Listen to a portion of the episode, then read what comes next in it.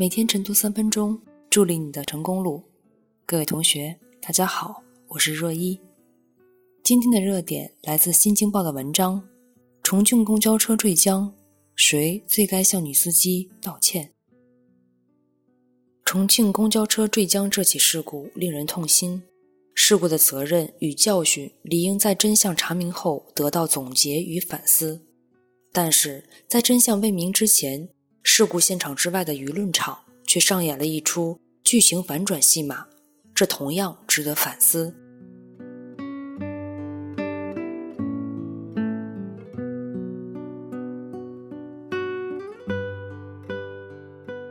事故发生后不久，有媒体报道，万州区应急办透露，事故系公交车避让一辆逆行的小轿车所致。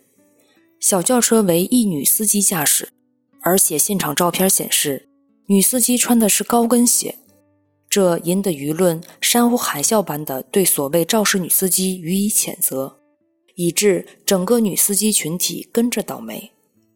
但随后重庆市公安局发布的警情通报却显示，系公交车在行驶中突然越过中心实线，撞击对向正常行驶的小轿车后。冲上路沿，撞断护栏，坠入江中。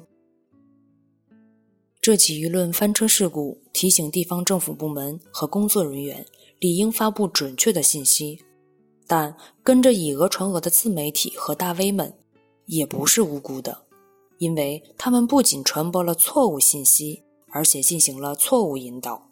在信息混乱之际，舆论矛头清晰地指向了女司机这个想象中的罪魁祸首。这是合理的结果。女司机之所以很方便的成为靶子，与舆论场长期以来的铺垫密不可分。女司机群体一贯是网络歧视的受害者，在没有任何客观证据的情况下，她们被认为比男司机更鲁莽、更无能、更易招致事故，统称“马路杀手”。鉴于男女之间的生理与心理差异。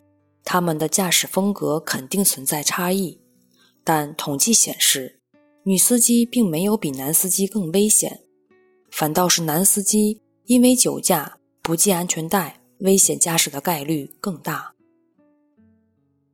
当恶性事故发生时，不要急于表明自己的正义，不在乎真相的正义都是伪正义。